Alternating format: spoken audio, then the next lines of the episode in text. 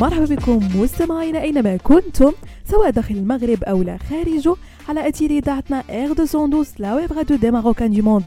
أول إذاعة في الويب موجهة خصيصا لمغاربة العالم. وكما العادة مستمعين فقرة نجوم week. غنرافقكم في إطلالة أسبوعية في آخر أخبار نجوم الساحة الفنية الوطنية. والدولية. وبداية مستمعين مع المهرجان الدولي للفيلم مراكش المنظم في الفترة الممتدة ما بين 24 نوفمبر و 6 ديسمبر واللي من المرتقب أن يكرم شخصيتين متميزتين في عالم السينما والإخراج. كيتعلق الأمر بالممثل الدنماركي ماتس ميكلسون والمخرج المغربي فوزي بن سعيدي. ويعد ماتس ميكلسون من أبرز الممثلين الدوليين اللي بينوا براعتهم مجال التمثيل من خلال تجسيد أدوار مركبة ومعقدة. ما كيستطعش أي ممثل أن يتقمصها. من بين أبرز أفلام والحائزة على جوائز الأوسكار فيلم جولة أخرى سنة 2020 كما أنه قد سبق له وترشح لجوائز الأكاديمية البريطانية فنون الأفلام وتلفزيون بافتا وجائزة الفيلم الأوروبي.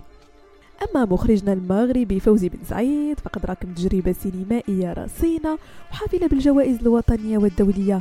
أبرزها الحيط الحيط المتوج في قسم أسبوعي المخرجين مهرجان كان وخيط الشتا اللي توج في مهرجان البندقية. كما أنه فاز بسبعة جوائز في المهرجان الوطني للفيلم بطنجة. وفي نفس سياق المهرجان الوطني للفيلم بطنجة فاز فيلم أبي لم يمت لمخرجي عادل الفاضلي بالجائزة الكبرى. وذلك في إطار اختتام فعاليات المهرجان في دورته الثالثة والعشرين بفضاء برج دار البارود بطنجة. وحضر حفل الاختتام مجموعة من الوجوه المعروفة أبرزهم وزير الشباب والثقافة والتواصل مهدي بن سعيد وشخصيات أخرى في مجال السياسة والثقافة والإعلام إلى جانب ثلة من نجوم السينما والتلفزيون. ونختموا مستمعينا فقرة نجومك بالممثلين المغربيين أمين ناجي وجميل العوني.